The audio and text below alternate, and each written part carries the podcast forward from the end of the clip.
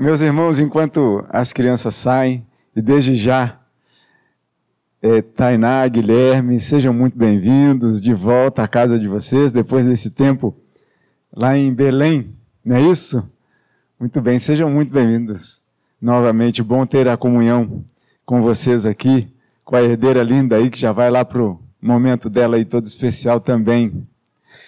Irmãos, vamos abrir a palavra do Senhor na primeira carta de Paulo aos Coríntios e a gente vai revisitar um, um trecho que nós já vimos, inclusive foi no domingo passado, é, com o reverendo Gabriel, que eu digo a vocês, se por acaso vocês não estiveram aqui presentes ou não acompanharam, busque lá no site, lá na, na internet, vocês é, vão ver a beleza de uma de uma pregação muito boa sobre o trecho que vai do, do versículo 14 até o 21 do capítulo 4 de, da primeira carta de Paulo aos Coríntios.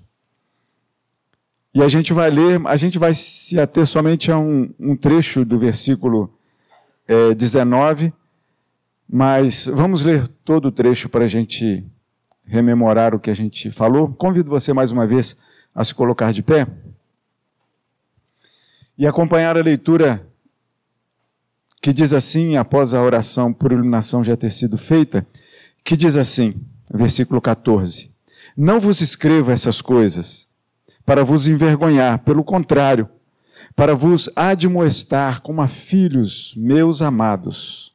Porque, ainda que tivesseis milhares de preceptores em Cristo, não teríeis, contudo, muitos pais, pois eu, pelo Evangelho, vos gerei em Cristo Jesus. Admoesto-vos, portanto, a que sejais meus imitadores. Por esta causa, vos mandei Timóteo, que é meu filho amado e fiel no Senhor, o qual vos lembrará os meus caminhos em Cristo Jesus, como por toda parte ensino em cada igreja.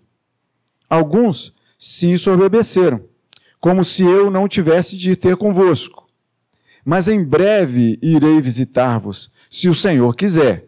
E então conhecerei não a palavra, mas o poder dos ensoberbecidos. Porque o reino de Deus consiste não em palavra, mas em poder. Que preferis? Irei a vós outros com vara ou com amor e espírito de mansidão? Louvado seja o nome do Senhor. O versículo de número 19, você pode se assentar o versículo de número 19 que diz: Mas em breve irei visitar-vos, se o Senhor quiser. Essa expressão que Paulo usa aqui, se o Senhor quiser, do verbo teleo, do grego, na verdade aqui demonstra justamente uma vontade, um desejo, um querer do Senhor. Mas só que quando nós falamos nessa expressão, se Deus quiser, ela já se tornou uma expressão tão corriqueira entre nós que a gente nem pensa, na verdade, no que a gente está falando. Tudo é, se Deus quiser, se Deus quiser, se Deus quiser a gente ganha, se Deus quiser a gente vai, mas a gente nem pensa, na verdade, no que significa essa expressão que Paulo está dizendo aqui. Paulo, quando escreve aqui, se Deus quiser, eu vou ir ter com vocês, eu vou ir ter convosco, Paulo está dizendo aqui que tudo está nas mãos do Senhor. Só que quando a gente fala, não é bem assim, muitas vezes, que a gente pensa. Porque se a gente pensar, essa expressão que está na boca do povo, né? Existem até, assim, tragicamente falando, algumas expressões que, que vão ali para o lado até negativo da coisa. Quando a pessoa está com raiva, por exemplo, da outra, que diz assim: se Deus quiser, eu nunca mais vou te ver na minha frente. Não é verdade? Se Deus quiser, eu não vou mais falar com você, não dirijo mais a palavra para você. Percebe como a coisa está muito mal colocada? Está mal colocada. Porque, na verdade, quando a gente fala se Deus quiser, meus irmãos, a gente está falando da soberana vontade de Deus na nossa vida. Não pode ser uma expressão qualquer que o ser humano e os crentes vão usando assim, como uma expressão idiomática qualquer que a gente fala como uma, uma expressão de espanto, ou de surpresa, ou então de, de expectativa. Não. Essa expressão, se Deus quiser, É uma expressão que a gente deve ter com muito carinho, muito respeito quando a gente vai pronunciar. Porque a gente está falando justamente da vontade de Deus. E Paulo, quando está nesse trecho aqui, justamente falando dessa vontade de Deus, nessa admoestação de Pai, nesse chamar a atenção de Pai, a gente percebeu no, no, no, na pregação do reverendo Gabriel aqui no domingo passado, que nesse trecho aqui foi uma outra abordagem, logicamente, mas está dizendo aqui que é, essa chamada de atenção que Paulo faz ao povo da igreja lá em Corinto, está fazendo, é, de certa forma, ele começa aqui. A gente acabou de, de, de introduzir, eu lembro que a gente, quando a gente começou a carta de Paulo aos Coríntios, começou uma coisa muito doce. Eu falei assim: olha, vai chegar no momento que a carta vai começar a ser mais firme, mais dura. E a gente já chegou nesse ponto. Tanto que ela termina dizendo assim: como é que vocês querem que eu vá até vocês? Com vara, com chicote ou com espírito de mansidão? E aí ele vai iniciar o, o capítulo de número 5 dizendo assim: certamente, né? E aí ele vai adiante assim, com, já chamando verdadeiramente a atenção. Mas quando a gente fala aqui, Paulo está falando de uma questão doutrinária da economia de Deus. Quando a gente fala se Deus quiser, a gente está falando exatamente dessa vontade de Deus que é soberana. Quando Paulo está dizendo aqui, se Deus quiser, eu vou ter com vocês, é porque ele não sabia que não tinha gerência exatamente sobre a sua vida. Porque já teve vezes que Paulo quis ir visitar e ele falou assim, mas o Espírito Santo não deixou. Ou seja, a vontade de Deus não foi essa por mais que eu tivesse vontade, não aconteceu. Sabe como funciona a vontade de Deus? Depois vocês podem ler, por exemplo, o livro do profeta Jonas. Quando Deus manda Jonas ir até um lugar e Jonas resolve fazer a sua vontade, ir contrariamente à vontade de Deus. Não há como. Deus, quando manda, manda, e a gente tem que estar debaixo dessa vontade que a economia doutrinária de Deus, soberana dele e tão somente. A nossa vontade, meus irmãos, é muito pequena com relação à vontade de Deus, é pó, é nada. Quando Deus chama, quando Deus quer, quando Deus ordena, é bom obedecer. É bom a gente estar com o ouvido bem atento ao que Deus quer dizer para a nossa vida. Porque veja bem, quando é, Paulo fala se Deus quiser, é iníciozinho de uma narrativa aqui e a gente vai falar sobre a vontade própria de Deus. Então, é, é, tem até, por exemplo, quando, quando a gente fala de vontade de Deus, é uma coisa que é inegociável. Anota aí. A vontade de Deus é inegociável. A vontade de Deus não muda. E a gente diz, né, como, como a palavra mesmo diz, que Deus não tem sombra de variação. A vontade dele não, não, é, não é volátil, ela não, não, não se amolda ao, aos nossos quereres. Não faz isso. A vontade de Deus é a vontade de Deus. Tem até um meme que rola aí. Geralmente, assim, muito é. Eu faço parte de pelo menos uns dois ou três grupos, sei lá, de negócio de futebol. E aí, quando está pintando lá a lista para poder jogar bola, tem um meme que sempre coloca lá assim, a pessoa fala assim, ah, estou em dúvida tal. Aí alguém escreve assim, ah, eu vou perguntar para minha mulher para ver se eu quero ir. Não tem um negócio desse tipo assim? Né? Pra... Mas a vontade de Deus não é essa. A vontade de Deus é a vontade de Deus, ponto e pronto. Acabou. Quando a gente fala disso, olha só o que, que diz o, o profeta é, Isaías. Quando Deus ele cria todas as coisas. E aí, olha como a vontade de Deus, ela não pode ser exatamente penetrada e entendida totalmente, perfeitamente e por nós. A gente tem que entender a vontade de Deus como é pela fé. Se a gente for tentar entender tudo a mente de Deus, a palavra de Deus vai dizer assim: quem entende a mente de Deus? Quem manda em Deus? Porque, pergunto para você, por que, que Deus criou o mundo? A resposta exata e mais simples é porque Ele quis. Vai buscar a razão de Deus querer criar eu e você. Não tem como a gente entrar nessa razão, nesse porquê de Deus. Porque Ele quis. Quer entender? Viva para a sua glória. Pronto. Não tem como a gente ficar tentando entender muitas coisas. E aí você pode até perguntar assim: mas será que é pecado quando eu pergunto é, a Deus por quê? Por quê? Que muitas vezes sai da gente, né? Mas por que, Senhor, está acontecendo isso? Por que está acontecendo aquilo? Por que, Senhor, eu estou passando por isso? Eu estou dizendo assim: não é pecado você perguntar isso, não. É humano. E nós somos humanos. Por que estás abatido, ó minha alma? Por que te perturbas dentro de mim? O salmista vai perguntar. Porque é uma coisa nossa, a gente sofre, a gente pene, a gente conversa. Deus é um Deus que a gente pode conversar, e a gente acabou de ouvir isso aqui, o reverendo Gabriel falando, que Deus, a gente conversa com Ele. Ele deu esse exemplo maravilhoso aqui, falando do reverendo Antônio, né? A gente tem Cristo Jesus para poder conversar com Deus. Mas a gente tem que ter ciência que a vontade de Deus é soberana. Criou porque quis criar.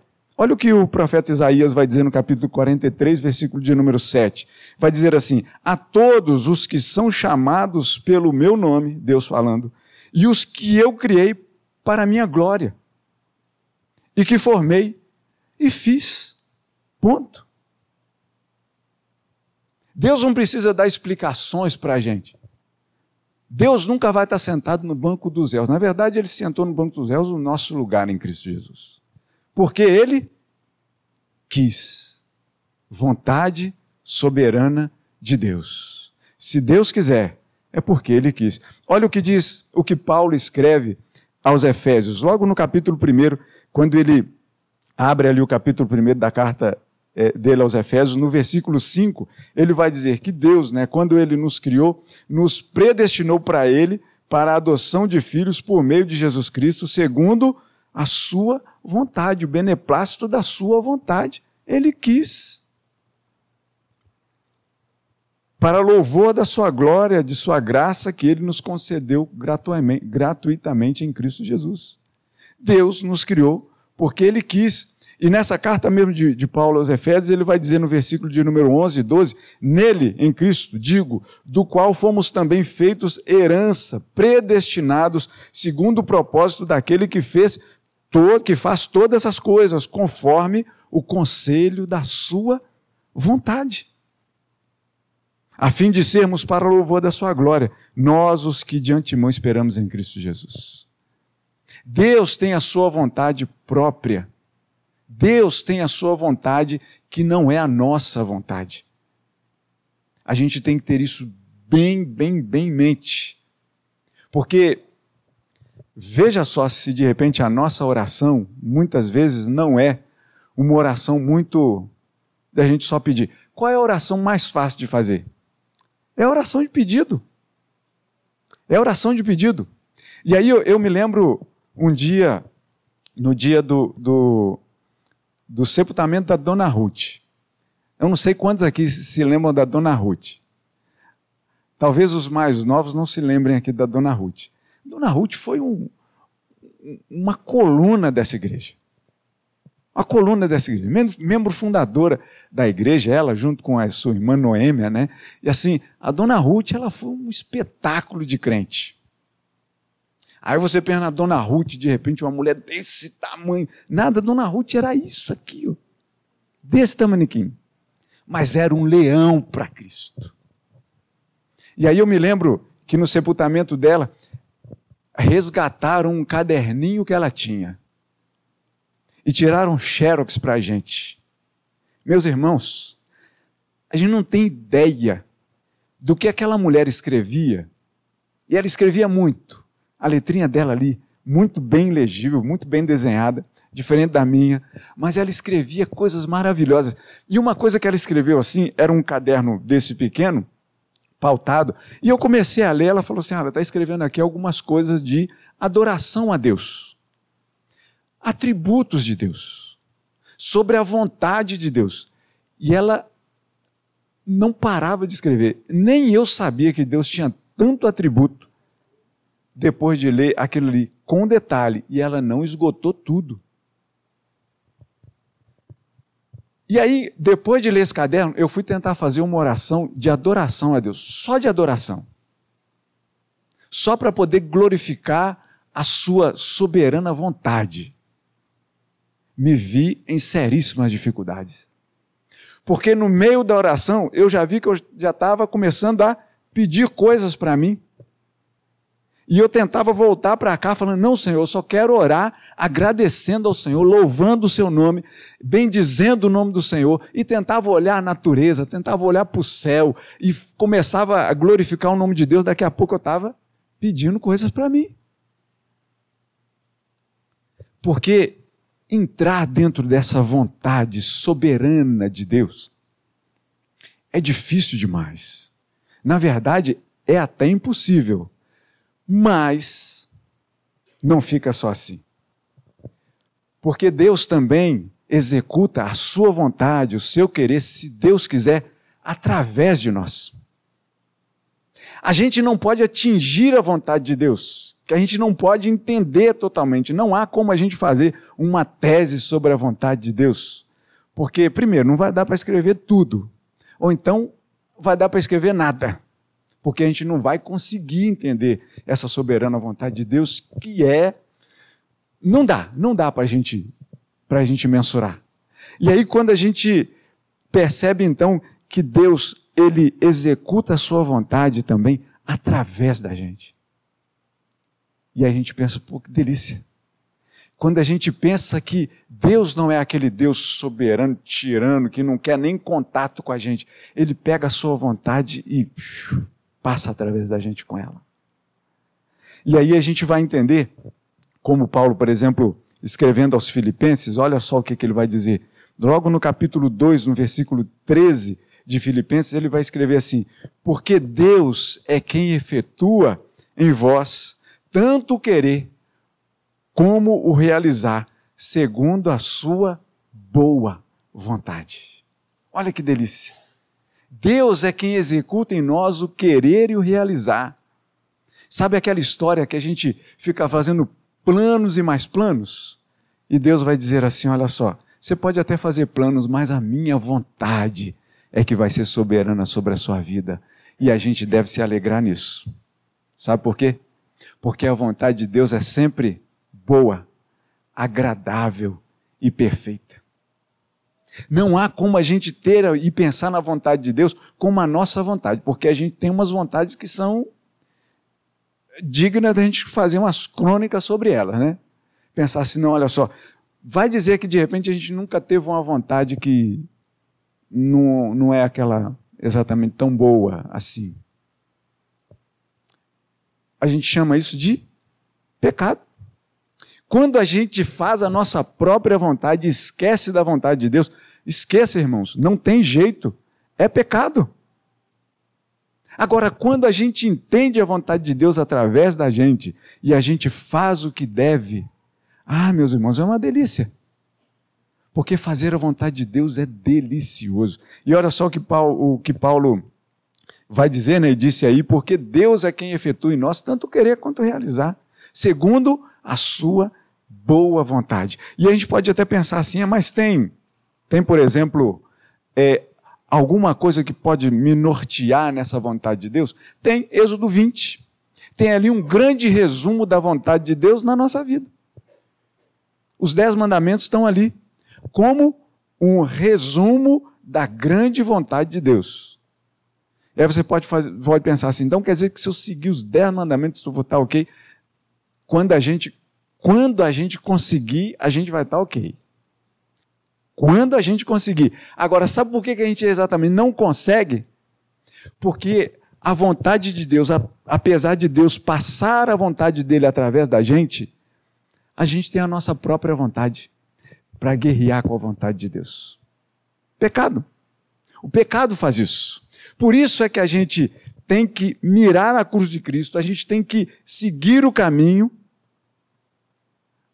apesar da gente ter consciência que a gente não é perfeitamente é, é, um, um, um, capacitado a fazer exatamente a vontade de Deus, mas a gente não pode se esquecer que a gente tem que correr atrás dela o tempo todo. Não tem como, é a melhor coisa para a gente fazer. Por isso é que a gente pensa assim, bom, então a vontade de Deus eu posso cruzar o braço e largar para lá. Não, Paulo vai escrever assim aos romanos: vocês devem fazer um exercício. Cumprir a vontade de Deus, como a gente por nós mesmos não conseguimos, a gente vai depender de Deus o tempo todo, a gente tem que fazer um exercício para isso. E aí Paulo vai escrever aos Romanos dizendo assim: e vocês não devem se conformar com esse século, com as coisas deste mundo, mas vocês devem transformar, se transformar pela renovação da sua mente, para que vocês experimentem qual é a boa, agradável e perfeita vontade de Deus. É exercício. Ele criou a vontade em nós. E aí você pensa assim: tudo bem, tá joia, eu entendo que a vontade de Deus a gente não consegue entrar nela, que é uma vontade soberana, tá legal. Eu sei que ele passa através de mim, mas é uma coisa muito subjetiva, será? Onde é que eu tenho um exemplo para poder colocar essa minha vontade em prática? Porque se eu olho para o meu lado esquerdo, se eu olho para o meu lado direito, eu vou ver um igual a mim que fica guerreando as vontades próprias com a vontade de Deus. Tem alguma coisa que, que seja mais palpável para eu poder entender? Tem. Jesus Cristo. Porque quando a gente olha que a vontade de Deus também em Cristo Jesus é o maior exemplo que a gente pode ter.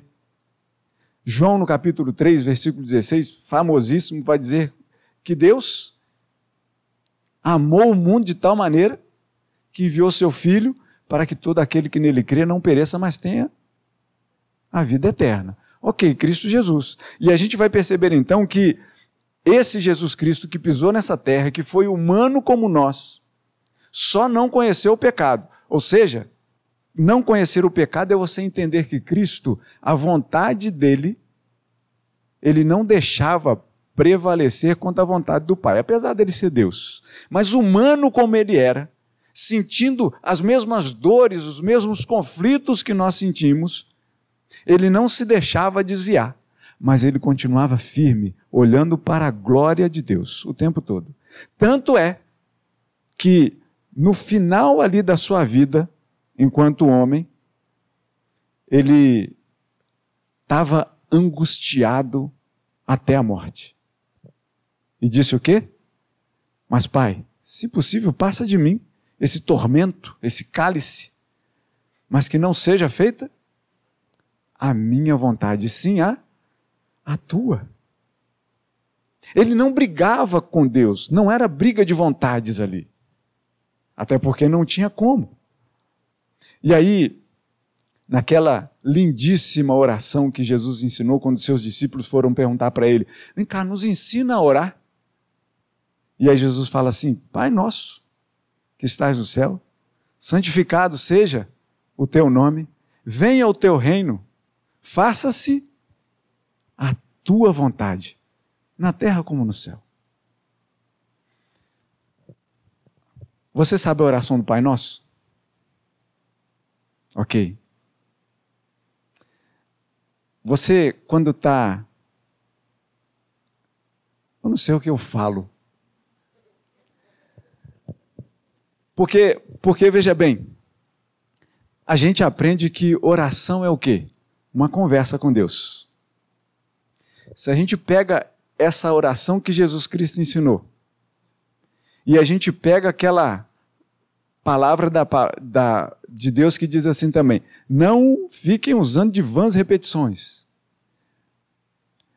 E aí a gente vai pensar o seguinte: a gente olha para os nossos irmãos católicos e e vê e vai chamar que eles rezam a Ave Maria.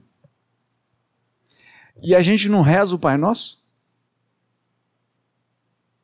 Quando a gente está orando e repetindo aquelas palavras por mera repetição? Porque Jesus ali não estava dizendo para a gente repetir aquele quadradinho que ele colocou ali em palavras, não. Até porque a palavra de Deus, ela é um resumo gigantesco do que Jesus fez aqui na terra. Porque a gente mesmo lê nela que se fosse escrito todas as coisas que Jesus fez, não caberia num livro, certo? Então Jesus ali quando ensina os seus discípulos a orarem, Ele não quis dizer para os discípulos ficarem repetindo essa quadrinha. Mas ele justamente diz assim: olha, quando vocês orarem, lembrem que o Pai de vocês está no céu, que o nome dele deve ser santificado. De adoração é, é difícil, mas Jesus está dizendo assim: ó, vocês têm que lembrar que Deus, ele deve, deve, deve ele é devido a Ele todo louvor, toda honra, toda glória, e nas suas orações vocês devem glorificar, exaltar, bendizer o nome de Deus. Vocês devem santificar o nome dele, que é santo, santo e santo. E aí, quando a gente chega naquela, naquela parte, geralmente a gente está falando a oração do Pai Nosso, seja feita a tua vontade, assim na terra. Seja feita a tua vontade, é isso que a gente quer? Se for isso, ok. Mas quando a gente estiver falando esse Pai Nosso, a gente deve pensar em cada parte dele, como uma parte que vai ser gigantesca na nossa oração. Vamos até, deixa aqui um exercício de casa para a gente. Depois peguem a oração do Pai Nosso e pega só a primeira parte e faz uma oração, uma conversa com Deus, chamando Ele de Pai. Só isso. Pega a oração do Pai Nosso e diz lá. Começa assim, né? Pai Nosso. Pega só essa partezinha, separa, se tranca lá no seu quarto e começa a conversar a Ele só como seu Pai. Agradeça a Ele por cuidar de você como Pai. Agradeça a Ele por ser o Pai providente, que providencia as coisas para você e não deixa faltar. Agradeça a Ele que, como Pai, Ele governa a sua vida. Pega só esse trechinho e vai, e a gente vai descobrir que é difícil mas é um exercício bom para a gente poder fazer. Quando João vai dizer, né, o Verbo se fez carne, logo abrindo o seu evangelho, e habitou entre nós cheio de graça e de verdade, e vimos a sua glória, glória como a unigênito do Pai. Se a glória de Deus, e a gente deve olhar para ela, e a gente vai se encaminhando aqui para o final. Se a gente percebe pergunta para Deus o que é a vontade de Deus. Para que Deus tenha vontade soberana, para que Deus tenha vontade através de nós e que a gente tenha o exemplo de Cristo como a verdadeira vontade de fazendo a vontade do Pai. Como a gente pega tudo isso e sintetiza em dizer o que é a vontade do Pai? Quando a gente diz essa essa famosa expressão, se Deus quiser. Lembram quando Tiago escreve na sua carta e vai e vai dizer assim, olha, você pode até dizer que você vai querer isso, que você vai aqui. Eu digo para vocês o seguinte, Tiago dizendo, vocês devem dizer sempre, se Deus quiser, mas que não seja uma expressão que saia simplesmente saindo da sua boca, mas que você tenha a ideia de que quando a gente diz essa expressão, a gente deve estar se colocando debaixo da vontade soberana de Deus. Quando a gente diz se Deus quiser, não é simplesmente um, ah, se Deus quiser. Você vem amanhã aqui? Pô, se Deus quiser, eu vou. Reunião do conselho ontem, lá no Mackenzie. E aí eu sabendo já do, do título dessa mensagem, ontem, reverendo Vladimir, tudo certo para amanhã, anteontem, né? Tudo certo para amanhã eu escrevi assim, entre aspas, né? Se Deus quiser, tudo certo. Porque, na verdade, ontem a gente teve a reunião, por quê? Porque Deus quis. Porque se ele não quisesse, como das outras. Quantas vezes foi marcado para a gente estar lá, Rev? Várias vezes. A gente marcou para conhecer o Mackenzie, fazer uma reunião do conselho lá no Mackenzie. Ontem foi a primeira que a gente fez, de alguns meses que a gente estava programando para poder fazer lá. Aí, logicamente, algumas coisas aconteceram que não permitiram que a gente estivesse lá. A gente até pode pensar assim, pô, foi um compromisso que eu tive. Sim, foi um compromisso que eu tive. Mas tudo isso estava debaixo do querer, da vontade, do saber de quem? De Deus. A vontade dele foi que fosse ontem, Rev. Que a gente ficasse ali de oito e meia até uma e meia da tarde. A vontade foi, fosse ontem. Precisava ser ontem. Precisava ser ontem. Por quê? Debaixo da vontade de Deus. Muitas vezes a gente vai descobrir a vontade de Deus só depois que ela é executada. Como, por exemplo, pensando nisso aqui agora. Então, quando a gente vai pensar assim, o que é a vontade de Deus? A gente vai entender, e mais uma vez eu recorro aqui à epístola de Paulo aos Efésios, e vou, vou finalizar, porque ele vai começando dizendo: Bendito o Deus e Pai do nosso Senhor Jesus Cristo, que nos tem abençoado com toda sorte de bênçãos espirituais nas regiões celestiais em Cristo Jesus. E lá no versículo 9, falando de Jesus Cristo, vai dizer assim: desvendando-nos desvendando o mistério da Sua vontade.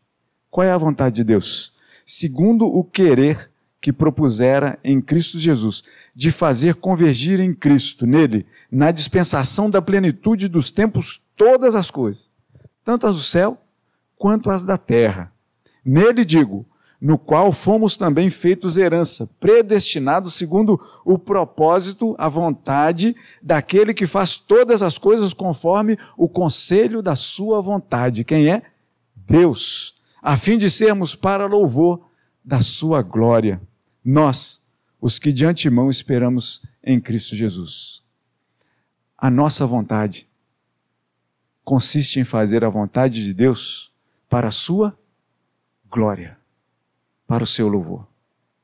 Tenhamos isso na mente e no coração, de saber que a vontade de Deus é soberana sobre todas as coisas, que Deus exerce, executa a sua vontade através de nós e em Cristo Jesus nós temos o maior exemplo de saber como devemos executar essa vontade para o louvor da glória do nosso Deus. Que Ele assim nos abençoe em nome de Cristo. Amém.